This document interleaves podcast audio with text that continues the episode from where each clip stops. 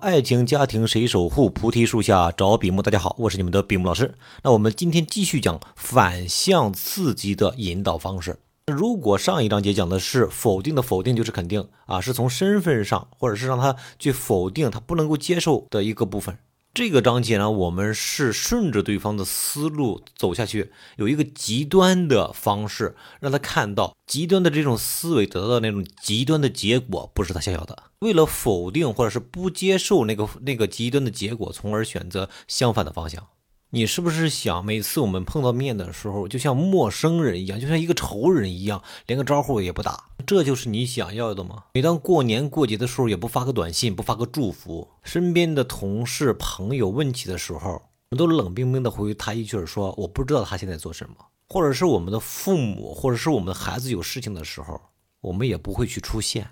当我们老的时候，孤苦伶仃的时候，一个人生活，一个人拄着拐杖。没有人照顾，就那样自己一个人听着收音机晒太阳，难道这就是你想要的吗？刚刚我们举了两个例子，而这两个例子是完全是我的实际的案例当中提取出来的这样的一个小小的片段。这两个基本上就是把对方的思维顺着他的思维，然后延展到那个极端的结果，让他看到那个结果其实并不是他想要的。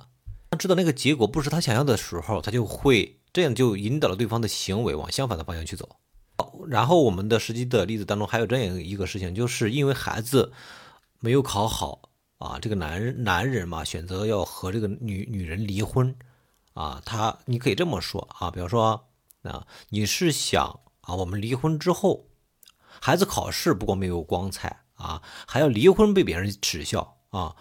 而且还要。让女儿去承担我们离婚的这种压力、这种责任，孩子以后会不会去恨你这个父亲？难道这种结果真的是你想要的吗？这个就是因为父亲啊，因为这个高考成绩出来了嘛，啊，因为这个女儿的成绩考的并不是很理想啊，所以就把这个责任推给了这个家里的女主人，天天吵架，天天吵架啊，所以现在面临着要离婚的这种状况。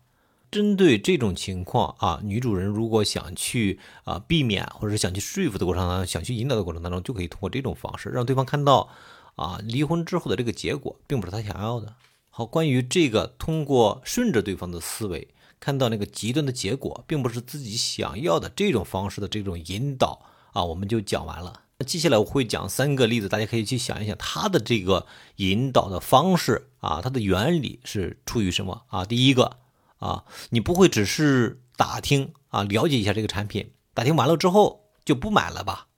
那第二个啊，你是不是只喜欢那些脸蛋好看的、身材漂亮的啊、身材性感的啊，只看外表不看内涵的那些女孩子啊？好，这是第二个。第三个是啊，你不会忘记之前你生病的时候是谁在你身边日夜照顾你了吧？好，这三个大家可以去留言啊，去加我的个人微信。你可以看一看这三个究竟是通过了什么样的原理，大家可以去模仿，也可以去运用这个原理，去衍生出更多的这种引导的话术。那如果你想到的话啊，然后就可以加我的个人微信，个人的微信号是一个好人三十七，一个好人是小学拼音的全拼，三十七是阿拉伯数字。好，今天比贝文老师的课程就到此结束，谢谢大家的聆听，拜拜。